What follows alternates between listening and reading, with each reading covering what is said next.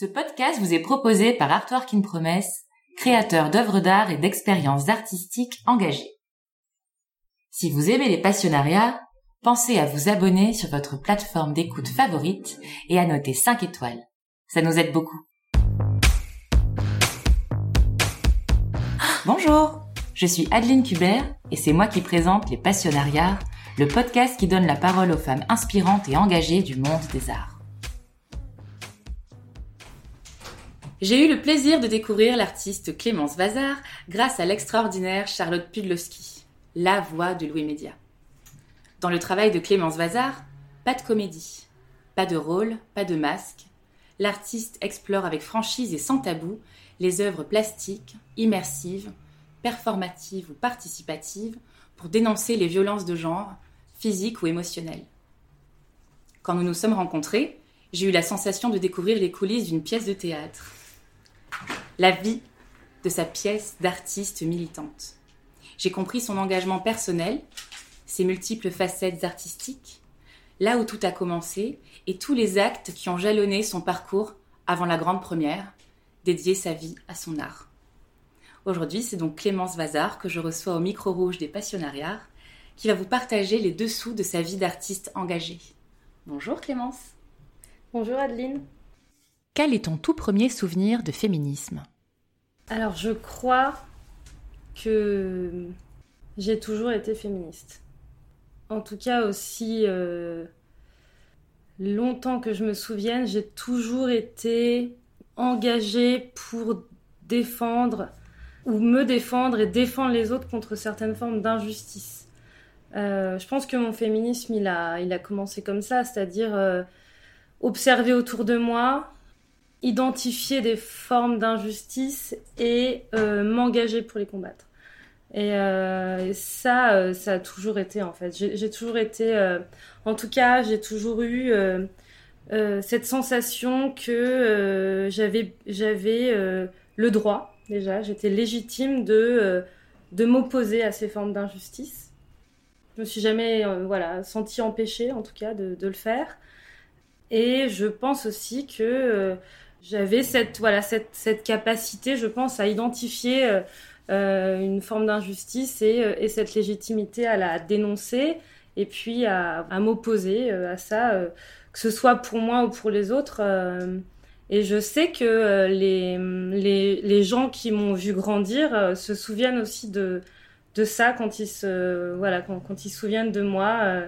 à l'époque, enfin il y a une anecdote qui est assez assez rigolote, mais je sais qu'à l'école, on pense que c'était au collège, il y a un, professeur d'histoire géo qui dit, à chaque fois qu'il revoit ma mère maintenant, qui lui dit, euh, voilà, qui lui raconte ces souvenirs-là qu'il a de moi à chaque fois euh, à euh, prendre position dans la classe, autour de tout le monde, pour dénoncer une forme d'injustice qui avait souvent autour des élèves, hein, parce que voilà, c'est vrai qu'à cet âge-là aussi, on a tendance à beaucoup critiquer par, par rapport à euh, bon, voilà, plein de choses, hein, évidemment. je pense qu'on a tous des souvenirs comme ça euh, à l'école. Et où, du coup, moi, j'étais toujours celle qui prenait la défense de la personne opprimée. Voilà. Et donc, mon féminisme, il a certainement euh, commencé comme ça. Et puis aussi, autour de moi, j'ai beaucoup d'exemples de femmes qu'on pourrait appeler des femmes fortes, par exemple, mais qui ont aussi, bien sûr, leur fragilité. On en reparlera tout à l'heure, j'imagine mais qui sont euh, voilà des femmes euh, qui m'ont montré un exemple en fait euh, ou des exemples surtout de de femmes qui n'étaient pas soumises qui n'avaient pas forcément voilà qui n'avaient pas accepté la domination qui n'étaient pas forcément dominantes d'ailleurs qui n'avaient pas forcément inversé en fait ce, ce pouvoir de domination mais voilà qui étaient libres en fait des femmes libres. Et la création artistique alors? Est-ce que tu es artiste depuis aussi très longtemps depuis que tu es jeune? J'ai toujours été euh, une enfant euh, assez euh, créative, ça c'est sûr. J'aimais beaucoup, beaucoup créer, plein de choses. Et puis, en fait, c'est vraiment au moment de la, je veux dire, la préadolescence où j'ai commencé à créer mon monde. Parce que, avant ça, j'ai toujours été une très grande lectrice quand j'étais enfant. Bon, je suis aussi fille de bibliothécaire. Je pense que voilà, chez vous un indice.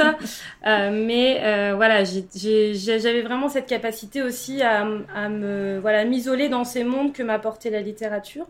enfin les histoires, hein, voilà, j'ai toujours été passionnée par les histoires.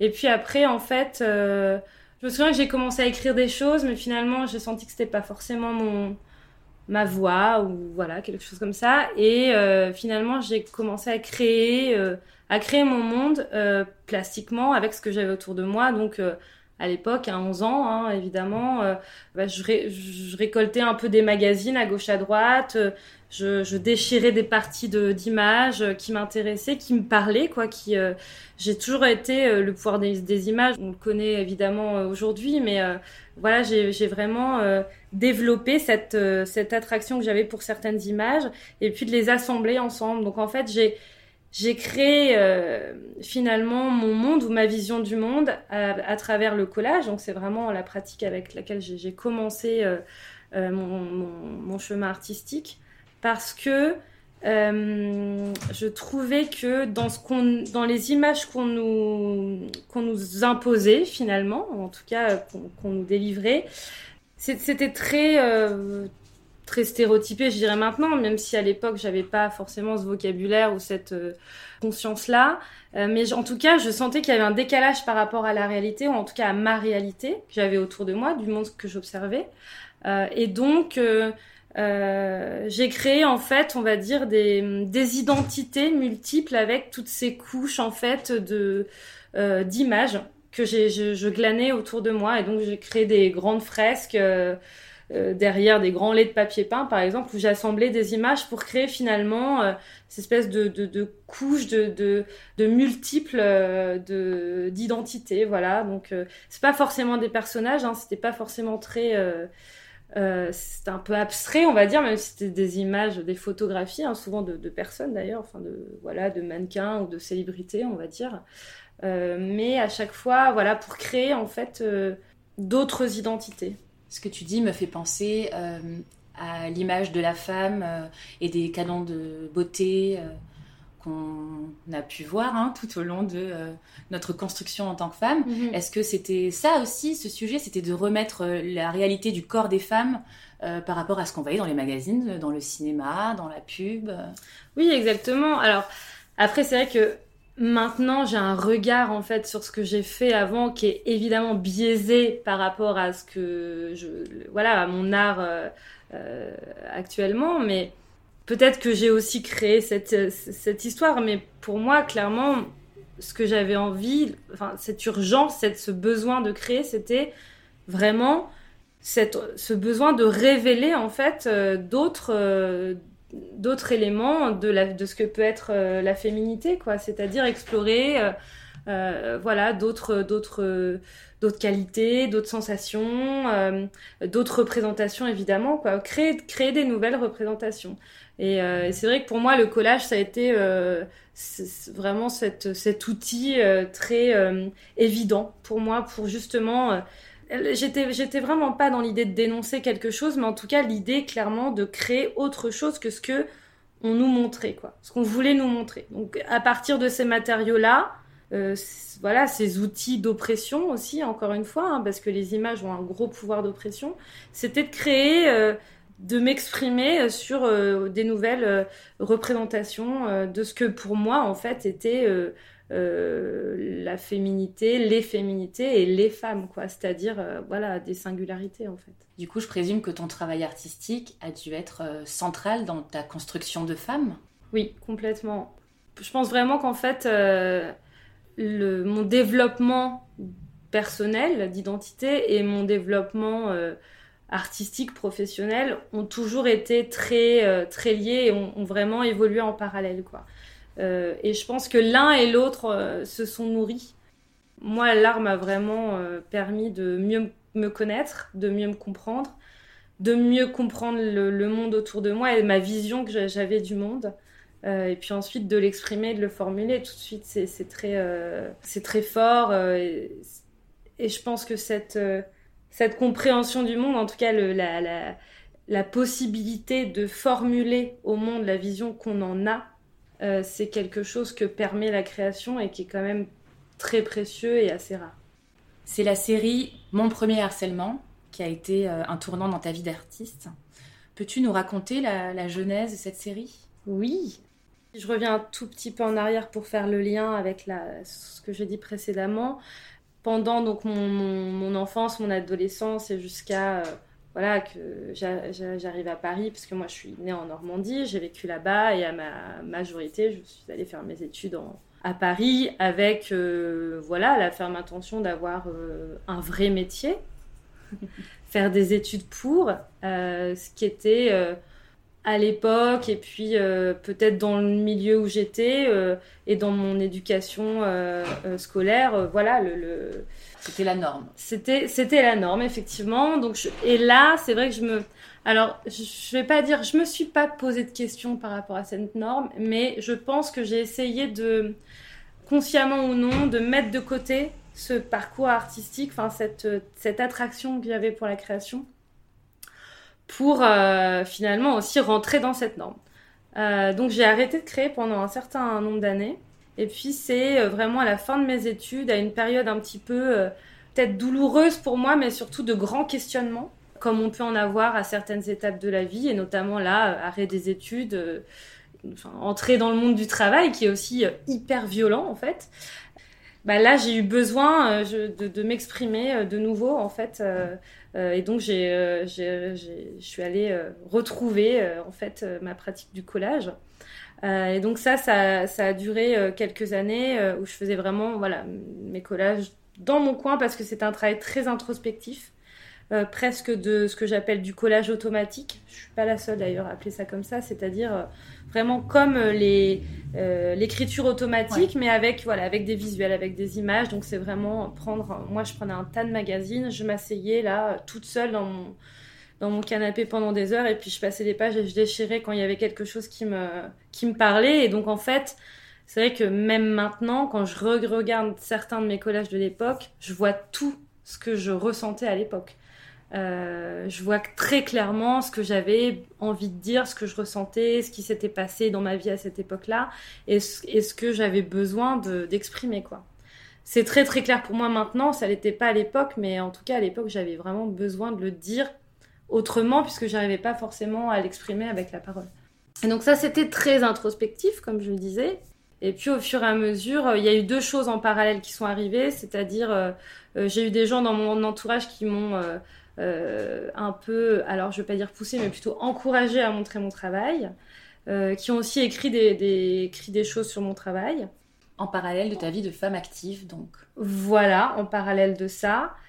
Euh, avec un donc un vrai, métier, c'est ça, ou même plusieurs vrais métiers parce que j'ai j'ai travaillé dans plusieurs entreprises, dans le milieu associatif, aussi euh, dans, dans, bon, bah, dans, le, dans le milieu privé hein, de l'entreprise, euh, mais aussi euh, en institution publique. Voilà, j'ai vraiment fait un parcours, alors toujours dans la culture, auprès, auprès de la création artistique quand même. Donc comme quoi, voilà, je, je, pense que j'avais vraiment pas envie de m'éloigner trop de ça. Et euh, mais je pense qu'effectivement, à l'époque, j'avais un sentiment d'illégitimité totale à être artiste. Je me posais même pas la question. Donc effectivement, je faisais mon petit, euh, voilà, mon petit bonhomme de chemin, comme on dit.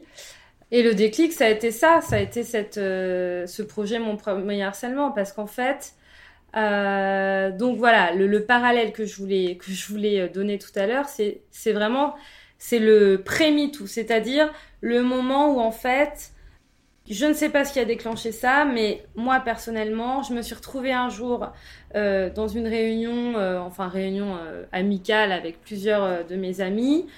Puis là, il y en a une qui arrive. Alors moi, je sais plus si c'est moi ou si c'est une de mes amies qui arrive en retard parce qu'elle vient de se faire harceler dans la rue, comme à chaque fois qu'on sort, par voilà, par habitude quoi. Et puis en fait, elle arrive, elle dit désolée, j'étais en retard, je me suis pris la tête avec un mec qui je sais plus, m'a sifflé, euh, m'a insulté, voilà. Bon, bref, le, truc un peu classique. Euh, et puis là, en fait, euh, finalement, ça a déclenché un flot de paroles infini. Et pendant toute la soirée, on n'a parlé que de nos expériences. Et à la fois, c'était l'expression d'une colère, d'une douleur, d'une frustration.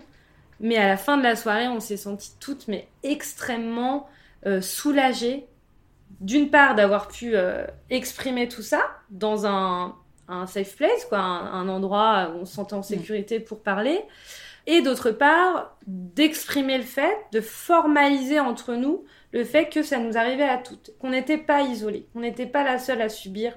Euh, c'est voilà, c'est ce harcèlement en continu. Moi, j'appelle ça du harcèlement parce que en fait, c'est tous les jours, même si ça vient de plusieurs personnes différentes, dans plusieurs situations différentes. Et là, c'est à ce moment que je me suis dit, ok, il y a vraiment quelque chose à faire. Je peux pas rester toute seule dans sur mon canapé à faire mes, mes collages là, euh, euh, à, à, m'exprimer moi-même, alors que je vois qu'en fait, on a tout besoin de d'exprimer des choses et de et de parler de ça, de cette expérience qui nous relie aussi. Et donc, j'ai commencé ce projet-là, mon premier harcèlement, donc en parallèle de ma carrière professionnelle avec mon vrai métier. Et voilà, et du coup, euh, ce que j'ai fait, c'est que j'ai... au début, je ne savais pas du tout où je voulais aller, clairement. Euh, ce que j'ai fait, c'est que j'ai invité des femmes, à la fois que je connaissais, mais aussi à travers euh, mes réseaux sociaux à l'époque. Donc surtout, c'était surtout Facebook, hein, parce que c'était en 2016, à venir en fait me raconter leur première, leur premier souvenir de harcèlement. Donc la première expérience d'agression, de, voilà, de harcèlement dont elles se, dont elles se souviennent. Et j'ai commencé avec ça, donc j'ai surtout récolté des voix. Et à la fin des, entretiens, en fait, j'ai pris leur portrait en photo avec, euh, voilà, toute cette, dans leur visage et dans leur regard surtout, ce mix en fait de d'émotions euh, liées à, bah, à la fois à ce souvenir, à cette expérience et au fait qu'elles viennent de délivrer souvent pour la première fois se, se, se, créer, donc sortir du silence aussi. Donc il y avait un, il y a un mélange en fait dans leurs yeux de, de, de colère et aussi de, oui, de soulagement, de fierté aussi beaucoup d'avoir pu euh, s'exprimer. Et donc avec tout ça, euh, j'ai euh, créé euh, un collage sonore qui réunit toutes ces voix et puis des collages visuels en fait avec chacun de ces portraits. Et donc à la fin, euh, j'ai créé une, une installation euh, visuelle, sonore et, euh, et, assez immersive parce qu'en fait on est entouré de ces visages qui sont fragmentés parce qu'avec le collage, donc je, je, en fait ce que j'ai fait c'est que j'ai j'ai euh, coupé en fait leur, leur portrait en, en bande horizontale et en fait j'ai recollé les morceaux de leur mmh. histoire, c'est-à-dire que visuellement euh, j'ai voulu traduire en fait leur récit.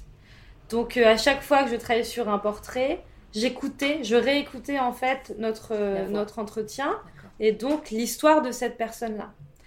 et donc en fait à chaque fois c'est des motifs uniques et singuliers, hein. il n'y a pas un même motif de collage parce que c'est à chaque fois l'interprétation visuelle que j'ai eue de leur histoire. Unique donc. Euh, et donc on est entouré dans l'installation de ces grands portraits. Euh, euh, et puis on entend en fait toutes ces voix qui se mêlent. Donc on entend des informations. Mais ce qui m'intéressait, c'est pas forcément le, voilà le fait au moment où elle raconte ce qui s'est passé, le, moment du harcèlement, mais plutôt tout ce qu'il y a autour de ça, c'est-à-dire le souvenir et à la fois ce que j'avais envie de prouver, c'est aussi le traumatisme hein, que ça crée, puisque si on a des souvenirs aussi marquants en fait de ce moment-là, c'est que c'est bien que en fait ça a créé un traumatisme et qu'en fait on, est marqué à vie par ça. Euh, mais aussi, je voulais euh, leur donner la possibilité de s'exprimer euh, là-dessus et, de montrer encore une fois que c'est collectif. Voilà. Donc, c'est des histoires intimes, personnelles, qui créent en fait une histoire avec un grand H collective. Et ma, plus grande fierté par rapport à ça, c'est que les femmes qui sont venues voir l'exposition, qui, euh, qui, euh, qui, ont vu leurs portraits et qui ont écouté leur voix, m'ont toutes dit qu'elles étaient voilà qu'elles étaient qu'elles se sentaient fières et heureuses ou soit heureuses soit fières. Enfin voilà en tout cas un, vraiment un grand sentiment de satisfaction à la fois d'avoir pu exprimer qu'elles ce qu'elles avaient en elles qu'elles avaient enterré en fait très profondément et à la fois aussi de faire partie de ce projet parce qu'elles sentaient que qu'elles elles aussi en fait elles elles allaient aider elles allaient faciliter en fait la prise de parole d'autres femmes. Et au final elles avaient complètement raison puisque le week-end où j'ai montré cette installation j'avais que un samedi et un dimanche dans le lieu où j'avais fait ma résidence donc c'est au centre Paris Anime La Chapelle donc dans le quartier de La Chapelle dans le 18e à Paris et ben, j'ai exposé pendant un week-end et c'était vraiment pile poil la semaine, le week-end de, où a été révélée l'affaire Weinstein. Et donc le mouvement MeToo. Et donc le mouvement MeToo qui a suivi. Et donc pourquoi ce projet il est, aussi important euh, pour moi dans ma carrière, mais aussi pour mon, ma reconnaissance euh, en fait des autres, je veux dire, c'est que à partir de là, j'ai commencé vraiment à, à avoir de l'intérêt des médias notamment. C'est vrai que le lundi, je crois, juste après. C'est-à-dire, voilà, j'ai des journalistes qui m'ont appelé pour me dire est-ce qu'on peut venir voir l'exposition? Ben non, c'est fini. Euh, euh, mais alors, euh, comment vous avez. Comment vous avez su en fait que le harcèlement c'était un sujet? Enfin, j'ai eu des questions comme ça qui me paraissaient, si si, qui me paraissaient complètement. Comment vous saviez la tendance Voilà, c'est ça, ça. Complètement sorti nulle part. Mais j'ai vraiment eu ce genre de questions, quoi. comme si, voilà, c'était nouveau là, maintenant, ça, venait de sortir. Le harcèlement, c'est un sujet, c'est un sujet euh, qui peut être médiatique, euh, c'est voilà. Alors, j'avoue que ça m'a surprise complètement euh, parce que ben j'avais envie de dire... D'ailleurs, j'ai dit bah écoutez, moi ça fait 30 ans que c'est un sujet hein, le harcèlement clairement. Je pense que vous demandez à toutes les femmes autour de vous, c'est pareil, c'est juste qu'en fait, il n'a pas été formulé ce sujet. Voilà, il n'a pas été traité. Donc maintenant, c'est aussi votre travail quoi. Enfin bref, voilà. Donc euh, voilà, ce, projet-là, à plein plein d'égards, en fait, il a été super important euh, pour moi. Et puis aussi, c'est euh, c'est un projet qui qui a fait en sorte que des professionnels de l'art soient intéressés par mon travail. Bon, aussi avant, je le montrais pas, donc c'était moins simple. c'est ça. Là, c'était tout de suite beaucoup plus facile. Et euh, ça t'a mis en confiance et tu t'es dit, euh, je suis une artiste et je peux le révéler au grand jour. Je crois que c'est vraiment, euh, c'est vraiment le, le, moment, voilà. Enfin, alors j'ai pas, de, j'ai pas de souvenir très précis d'un moment où je me dis, ok, c'est bon, je peux être une artiste. Parce qu'après ça, j'ai encore mis plusieurs années à me présenter comme artiste, c'est-à-dire bonjour Clémence, je suis artiste. Ça, c'est venu plus tard encore. mais par contre, oui, la la légitimité euh, euh, accordée à moi-même de me dire en fait, tu as quelque chose à dire et surtout, les femmes ont quelque chose à dire et tu peux leur donner la parole à travers l'art. Et, en fait, le déclic, il a surtout été là. Le déclic, il a été sur le fait que je pouvais concilier mon engagement féministe et ma pratique artistique en faisant un art engagé.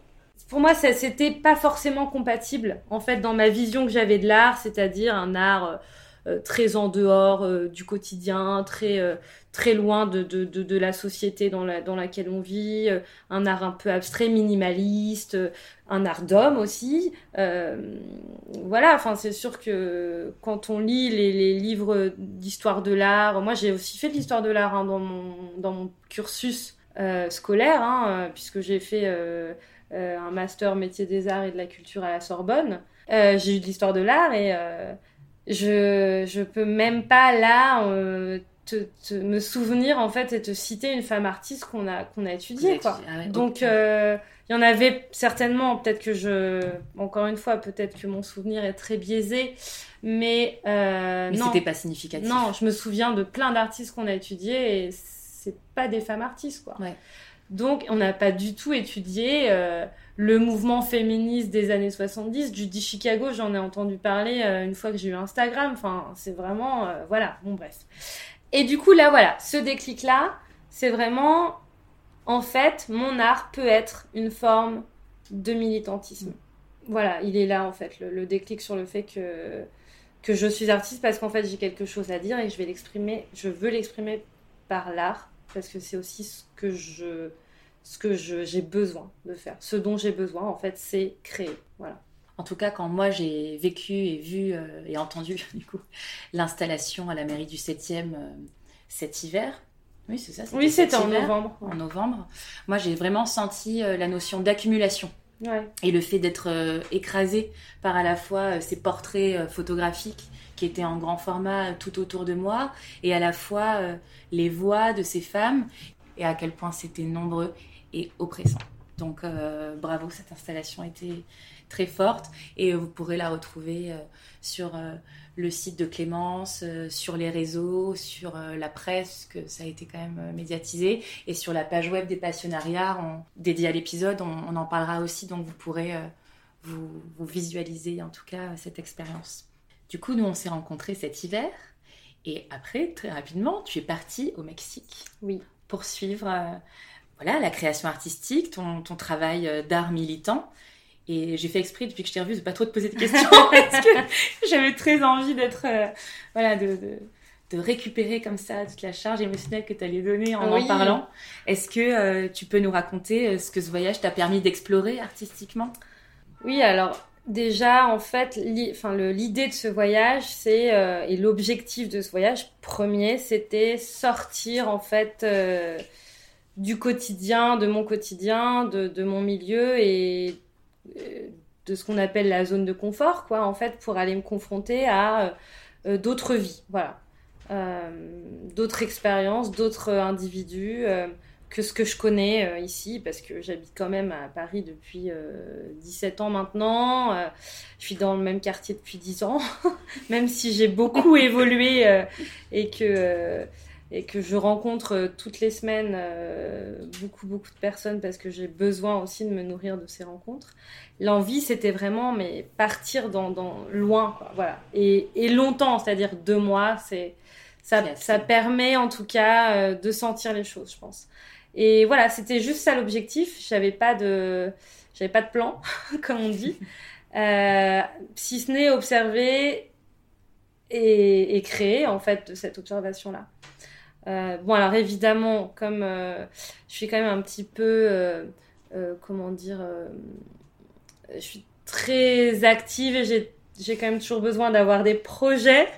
J'avais quand même plein de projets au cas où, euh, au cas où je m'ennuyais. Enfin, toujours, en fait, j'ai toujours très peur de m'ennuyer. Ça n'arrive jamais. Euh, il va falloir que je fasse un projet à un moment sur. De t'ennuyer. Ouais, voilà, le projet de m'ennuyer. Et du coup, euh, bah ça, ça s'est pas du tout passé comme j'avais prévu, ce qui est très bien justement, puisque j'avais aussi prévu que ça se passe différemment. Euh, et donc, ce que j'ai fait déjà, euh, je, suis arrivée à Mexico euh, et très vite, en fait, j'ai été embarquée dans un, une expérience unique et incroyable, grâce notamment à des amis artistes féministes et une en particulier qui s'appelle, dont le nom d'artiste est Cerucha, que vous pouvez aussi découvrir parce qu'elle fait vraiment des choses incroyables. qui m'a embarquée dans une aventure. C'est en fait les, les rencontres des femmes qui luttent, pour vous faire la traduction en français. Et c'est dans les caracoles zapatistes, donc c'est dans un campement militaire euh, féminin, puisque en fait c'est une armée de femmes zapatistes, donc euh, euh qui, donc les, les, zapatistes en fait ils réclament leur indépendance hein, par rapport depuis les années 90 au Chiapas, donc dans cette région du Mexique, qui est à la fois euh, très riche et très pauvre, hein, c'est-à-dire qu'en fait, euh, les peuples là-bas se sont fait complètement exploiter, de piller de leurs richesses hein, euh, par le gouvernement, par d'autres pays aussi. Enfin, par le capitalisme. Et du coup, voilà, il y a des armées là-bas. Enfin, il y a des, personnes qui luttent, en tout cas. C'est des armées, mais en fait, c'est pas militaire. Mais voilà, bref, en tout cas, ce, dans ce campement qui est, qui est régie par une commandanta hein, qui s'appelle Ramona, la commandanta Ramona. Euh, ils ont décidé en fait d'ouvrir euh, bah, leur culture euh, et leur espace en fait, euh, euh, leur, leur safe place encore une fois. Hein, c'est un espace non mixte, hein, donc il n'y a, a, pas d'hommes qui rentrent dans ce campement-là, même si les hommes font quand même partie de la communauté, mais il, y a, voilà, ils sont à certains endroits en fait. Ils font vivre aussi, participent à la vie de la communauté. Et, euh, et, en fait, voilà, elles ont décidé d'ouvrir en, en, en, créant des rencontres. Euh, donc il y a cette fameuse rencontre des femmes qui luttent. C'est trois jours où voilà, toutes les femmes sont euh, du monde entier sont invitées à venir là et à créer un programme. Donc on était 5000 femmes de 46 pays différents. Et, euh, et en fait, c'est quelque chose que nous on connaît pas en tant que français. C'est pas un festival, c'est pas un séminaire, c'est pas. Enfin, j'ai pas encore trouvé le mot. C'est des rencontres, n'est-ce pas? Euh, et en fait, il n'y a pas du tout de programme euh, à l'avance, quoi. On arrive et puis on fait le programme. Donc on est là, on prend le micro, s'il y a un micro et deux enceintes, et puis on peut dire, voilà, moi, dans, à 15h, sous la tente bleue, euh, je vais faire un groupe de paroles sur les femmes qui voyagent seules, par exemple. Voilà. Donc après, c'est beaucoup autour de la parole. Et tout tout le long de, de, ces trois jours, en fait, en plus des activités que chacune propose, euh, il y a la possibilité justement, dans la tente principale, de prendre ce micro et de raconter son histoire de violence. Et alors là, moi j'ai vécu quelque chose d'incroyable que j'avais encore jamais vécu, c'est une personne qui raconte son histoire intime, souvent très dure, euh, qui procure des émotions, euh, euh, voilà, enfin de, tristesse infinie aussi dans l'assemblée. Hein. Il y a beaucoup de femmes qui, pleurent voilà d'empathie aussi pour qui se projettent dans cette histoire. Mais à chaque fois, soit à la fin, dans tous les cas à la fin du récit et pendant le récit, il y a des femmes qui crient pour encourager la personne qui parle, donc qui disent tu n'es pas seule, qui crient et puis tout le monde reprend. Donc il y a un moment en fait il y a 300 femmes qui crient No estas solas euh, dix fois pour que voilà pour donner en fait son énergie, sa force à, cette femme qui est en train de raconter son histoire. Euh, enfin voilà donc c'est incroyable, c'est voilà c'est des frissons en permanence, euh, beaucoup beaucoup d'émotions évidemment, mais oui une sororité qui, est complètement tangible quoi. Voilà. Et puis, et puis voilà, et du coup, ça m'a aussi fait rencontrer beaucoup de, beaucoup de féministes, beaucoup d'artistes engagés, euh, beaucoup d'activistes et euh, j'ai aussi euh, pris conscience de quelque chose dont on n'est peut-être pas forcément consciente ici, c'est que là-bas, les féministes, les, les, femmes activistes, les artistes engagés, en fait, elles, courent, elles encourent un danger de mort. Elles ont, quand elles s'expriment, en fait, elles prennent un risque énorme. C'est-à-dire qu'il y a vraiment des femmes qui sont assassinées parce qu'elles ont parlé. Donc, euh, donc voilà, ça m'a fait beaucoup réfléchir ça aussi, et puis, euh, et puis à tous les risques qu'on prend, évidemment pas forcément euh, de danger de mort, mais les risques qu'on prend en s'exprimant, nous les femmes. Et donc c'est ce qui m'a donné en fait l'idée de, de, ce projet donc qui s'appelle De l'autre côté du miroir. Merci de l'avoir dit en français pour épargner mon, mon accent terrible.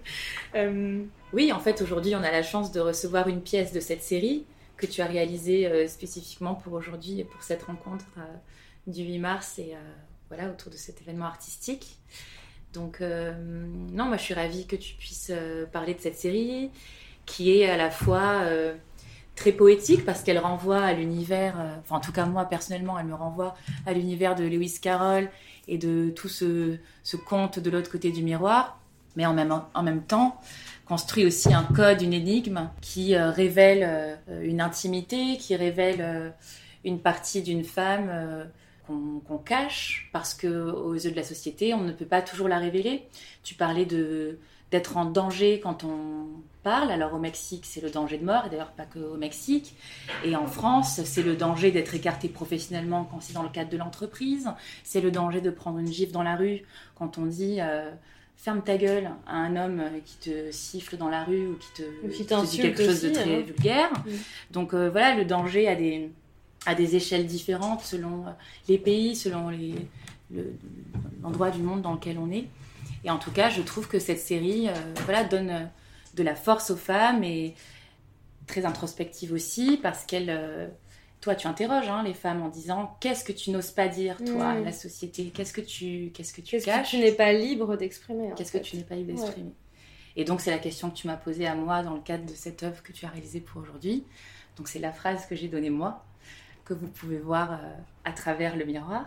Euh, et, je trouve, voilà, en cela, moi, personnellement, que c'est une série euh, qui donne beaucoup de, puissance, paradoxalement, alors que moi, j'exprime ma fragilité sur cette phrase-là.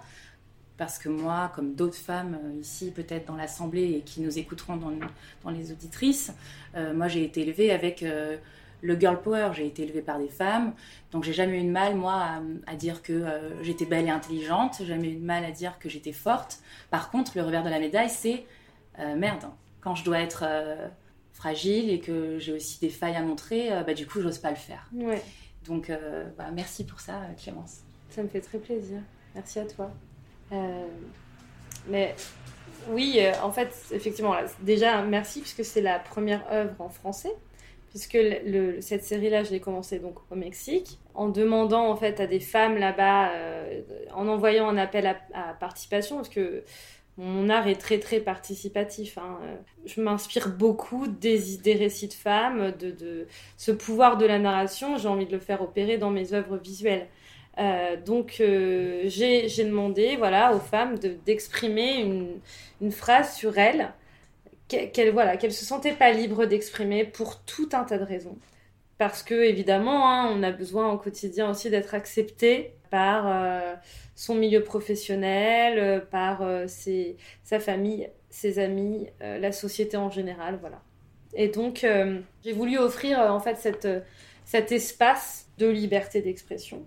Et, donc voilà, j'ai lancé cet appel à participation et puis j'ai reçu beaucoup beaucoup de, réponses. Hein, donc déjà, j'ai pu vraiment observer qu'il y avait cette, cette envie, ce besoin, en fait, cette urgence de, de parler, de s'exprimer, en fait, euh, de dire tout ce, qu'on, tout ce qui était, en fait, euh, en nous, euh, et effectivement caché, enterré.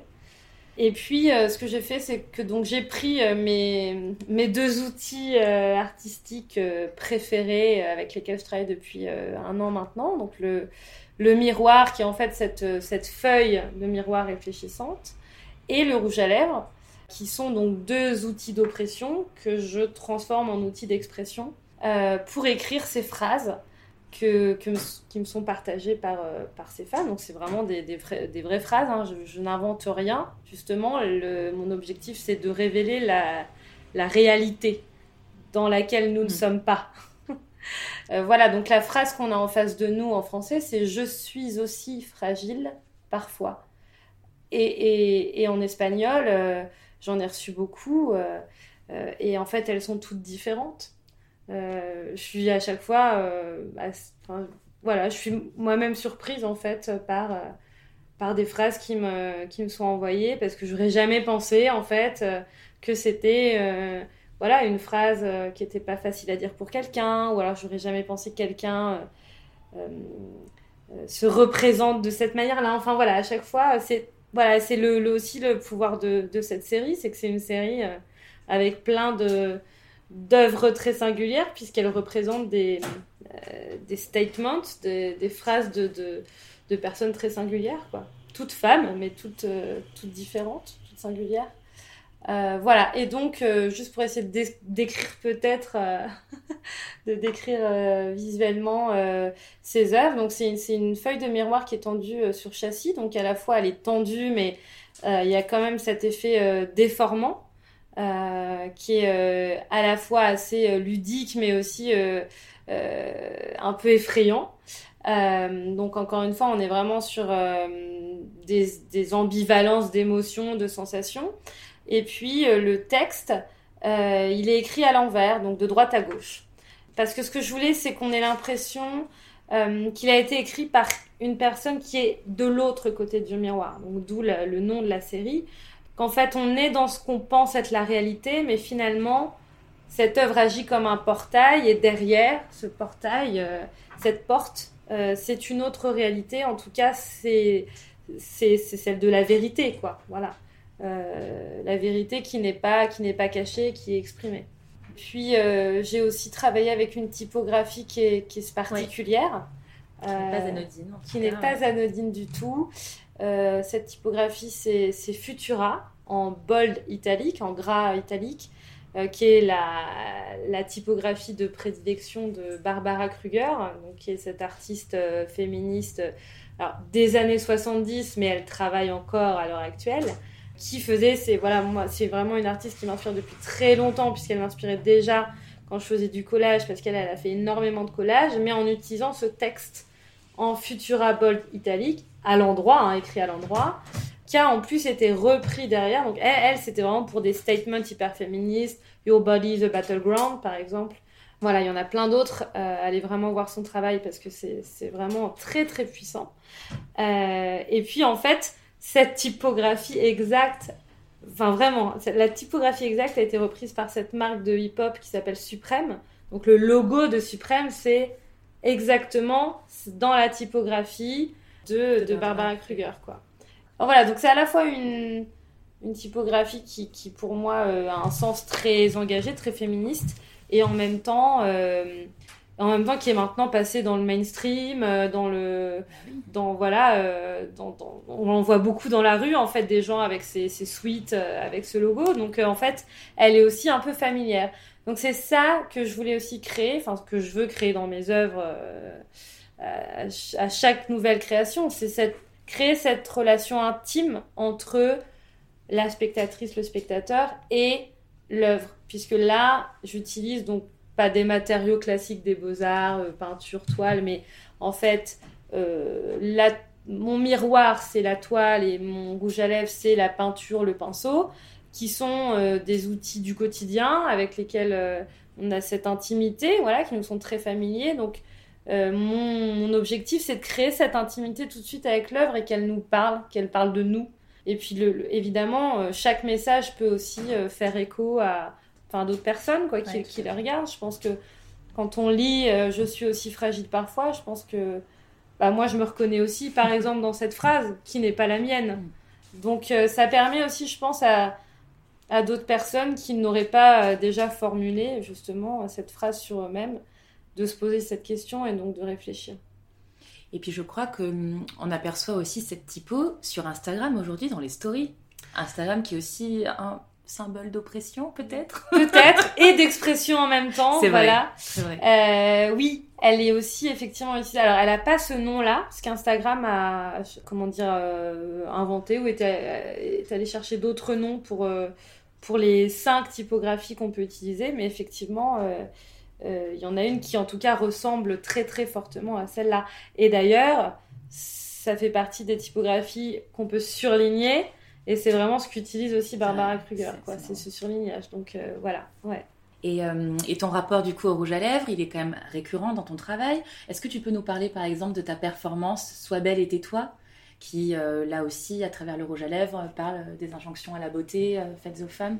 Oui, c'est voilà, j'utilise exactement ces mêmes matériaux en fait pendant la performance. Euh, donc la performance commence quand je suis allongée sur une feuille de miroir, enfin sur un miroir, hein, et je dessine le tour de mon corps au rouge à lèvres sur cette surface euh, réfléchissante.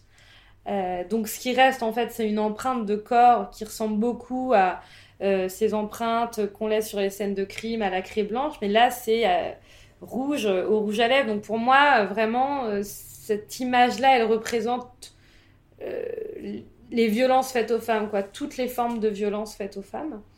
Et euh, ce que je fais pendant la performance, donc j'ai un, j'ai un sparadrap sur ma bouche qui est maquillé au rouge à lèvres, euh, donc qui signifie aussi cet empêchement de m'exprimer derrière voilà ce, masque en fait cette, cette, cette, norme de, de, représentation qui est représentée par ce rouge à lèvres. Et, et ensuite donc je me lève et puis, euh, en fait, j'engage, euh, j'implique les, femmes, certaines femmes en tout cas du, public. Euh, donc avec mon rouge à lèvres, en fait, je leur, je leur prends la main. Et donc on se touche en fait, hein. il y a vraiment ce contact. donc c'est assez fort parce qu'évidemment personne ne sait ce qui va se passer. Ne, les femmes ne s'attendent pas du tout à être impliquées dans la performance. Ça s'attendent pas du tout à participer en fait. Donc c'est très euh, c'est très, euh, c'est pas formalisé, enfin, c'est pas formulé quoi. Et puis moi, je peux pas parler, hein, dans, tous les cas. Donc en plus, il y a aussi cette espèce de silence euh, pendant toute la performance, parce que je pense qu'il y a aussi un effet de, de, mimique en fait, voilà, de, de mimétisme. De oui, ouais, de, du fait que moi je puisse pas m'exprimer quoi. Et du coup, donc ce que je fais, je, leur prends la main et sur la paume, je leur dessine ce ces, cinq euh, traits qui, euh, qui représentent l'enfermement. donc c'est vraiment les cinq barres, euh, donc quatre barres horizontales et puis la cinquième qui, qui, qui, vient par-dessus en fait barrer finalement les quatre premières. C'est vraiment le signe de l'enfermement quand on compte les jours en prison, voilà. donc en fait ce, geste-là, il permet de, de, de formaliser en fait notre emprisonnement. Euh, de, dans, dans, dans, ces carcans en fait de, de, de standards de beauté, de, normes de représentation. Et donc je, je, dessine ça sur la paume de, de 10 femmes et puis je reviens donc devant mon miroir, je dessine le même signe sur ma main. Donc on est 11 femmes à avoir ce, ce signe avec ces 5 barres, donc on, 5 euh, fois, fois 11, ça fait 55. Et 55, c'est le nombre de minutes que euh, euh, chaque femme passe en moyenne au quotidien à prendre soin de son apparence, selon un sondage euh, que, que, je suis allée chercher, euh, qui m'a profondément marqué. Et donc, à ce moment-là, en fait, je lève la main en signe de protestation pour bien montrer en fait ce, signe qui est sur ma paume. Et la magie de la performance opère, ou la magie de la sororité au hmm. opère certainement, euh, puisque euh, toutes les femmes à qui j'ai dessiné ce, signe sur la main lèvent la main aussi comme moi. Voilà, donc elles, font ce même geste. Donc on se retrouve à 11 personnes, la main levée, debout, euh, fière et en colère.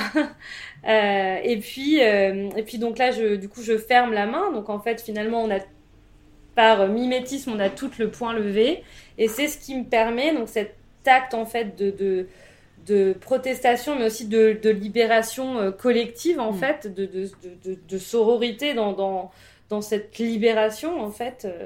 Euh, me permet d'enlever le sparadrap qui, qui m'empêchait de, de m'exprimer. Voilà, et c'est comme ça que la performance commence. Donc voilà, spoiler alerte pour euh, ceux qui n'ont pas encore vu la performance. Je vous donne l'issue. no estas solas, c'est ce qu'elle te dit encore. Exactement. Euh, est-ce que selon toi, ça peut être les artistes qui vont euh, sauver la femme dans le monde?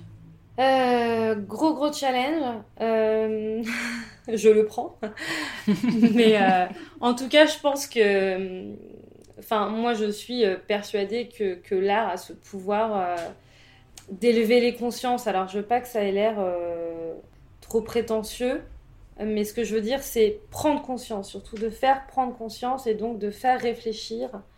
et puis, et puis aussi de hum, de changer l'histoire en quelque sorte, parce que le changement de société, il, opérera aussi en, en, révélant en fait l'histoire les histoires qui nous sont, euh, qui nous sont qui ne nous sont pas divulguées jusqu'à maintenant. Euh, l'histoire des femmes, les histoires de mm. femmes, euh, elles ont été complètement effacées volontairement. Je, ne dis pas oubliées, parce qu'on ne les a pas oubliées, elles nous ont été volées.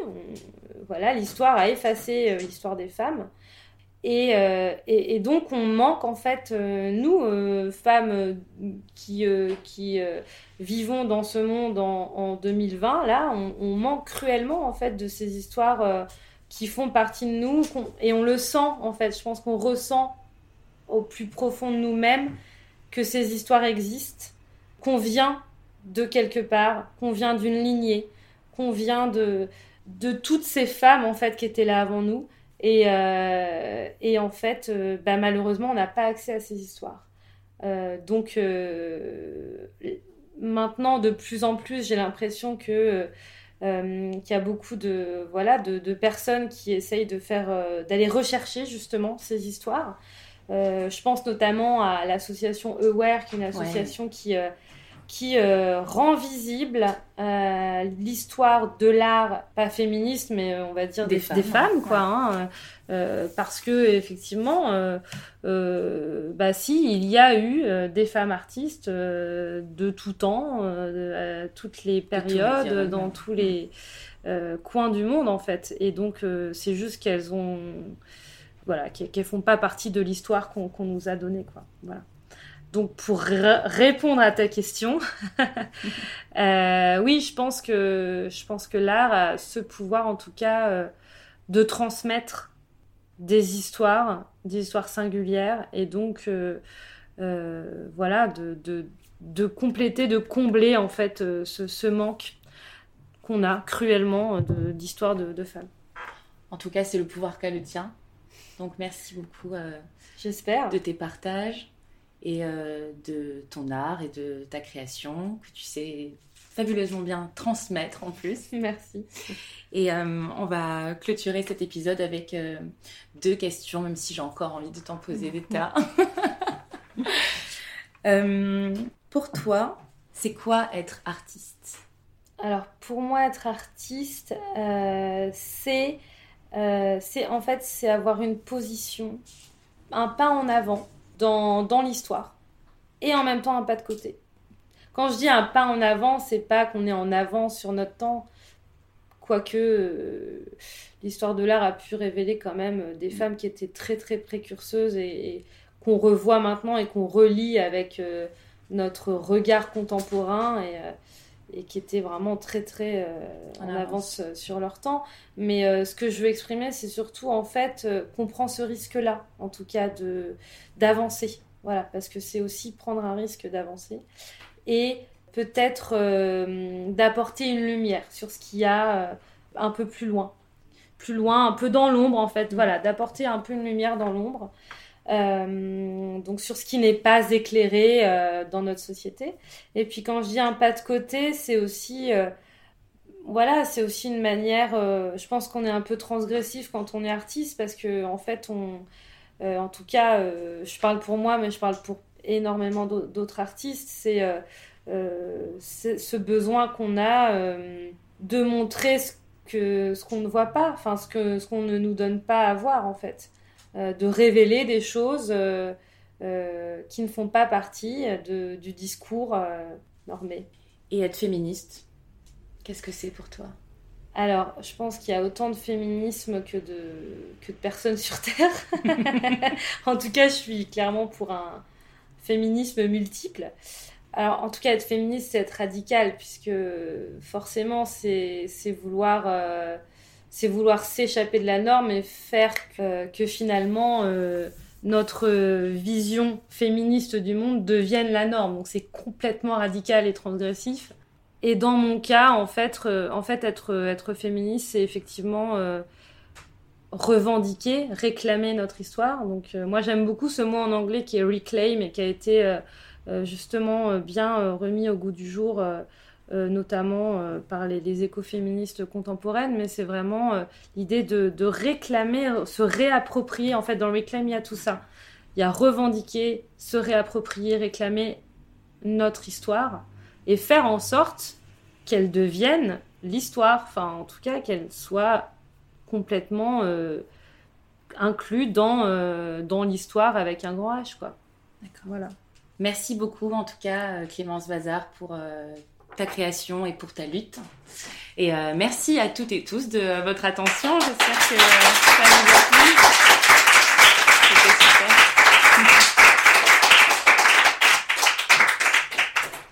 Vous pourrez retrouver les quelques éléments artistiques ou les références que Clémence a citées sur la page web de l'épisode, des liens, des choses à cliquer, à visualiser, euh, voilà, pour vous projeter encore plus.